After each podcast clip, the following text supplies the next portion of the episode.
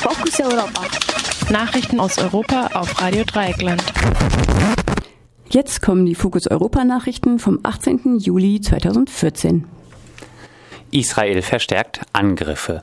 Das Ziel ist die Wiederherstellung von Sicherheit und Ruhe im Staat Israel, erklärte ein Armeesprecher der österreichischen Zeitung Der Standard. Zugleich solle die Infrastruktur der militant-islamischen Hamas geschwächt werden. Nach einer kurzen Feuerpause am gestrigen Donnerstag hatten Premierminister Netanyahu und der israelische Verteidigungsminister die Streitkräfte angewiesen, in der Nacht auf Freitag eine Bodenoffensive zu zu beginnen, um die Terrortunnel zu treffen, die vom Gazastreifen in israelisches Gebiet reichen. Israel hat inzwischen 70.000 Streitkräfte im Einsatz und wird dabei auch von den USA unterstützt. In Israel gab es infolge der jüngsten gewaltsamen Auseinandersetzungen nun den zweiten Toten. Auf der anderen Seite liegt die Zahl der Todesopfer bei 258. Dschihadisten nehmen ein Gasfeld im syrischen Palmyra ein. Die Gruppe Islamischer Staat Syrien und Irak, ISIS, griff am Donnerstagmorgen das in der Wüste gelegene Gasfeld in der zentralen Provinz Homs an. Dabei kamen zwölf der Angreifer, einer von ihnen bei einem Selbstmordattentat, und 23 Wächter ums Leben. Was mit den paramilitärischen Kräften und den Angestellten der Anlage passierte, ist ungewiss. Gemäß syrischen Menschenrechtsbeobachtern sei dies die bislang, Zitat, bislang wichtigste Operation von ISIS gegen die Regierung von Präsident Bashar al-Assad, nachdem sie in den letzten Wochen eine ölreiche Gegend besetzten. Die nationale Armee versucht nun, das Gelände zurückzugewinnen. Es wird auch von Luftangriffen berichtet. Ukraine. 295 Menschen kommen bei Flugzeugabsturz ums Leben. Der ukrainische Präsident Poroschenko sprach von einem terroristischen Akt.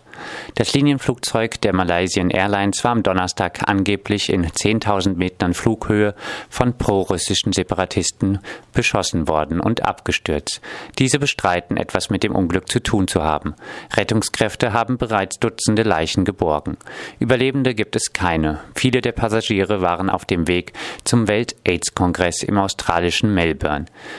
US-Präsident Obama fordert eine internationale Untersuchung der Ursache für den Absturz. Und auch der Sicherheitsrat der Vereinten Nationen will sich in einer dringlichen Sondersitzung mit dem Unglück befassen.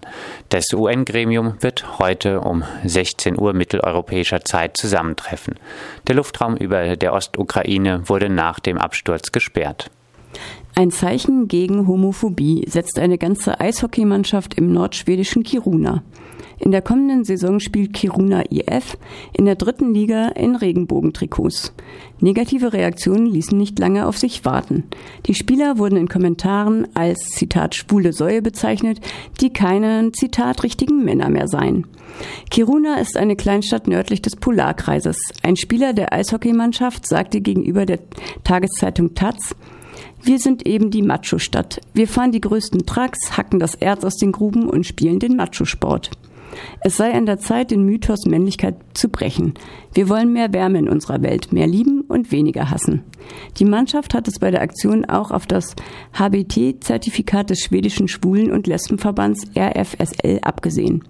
Sie wäre damit seit 2008 der erste Sportverein, der in dieser Form für seine Bemühungen für Gleichberechtigung ausgezeichnet werden würde. Neues vom Rubygate.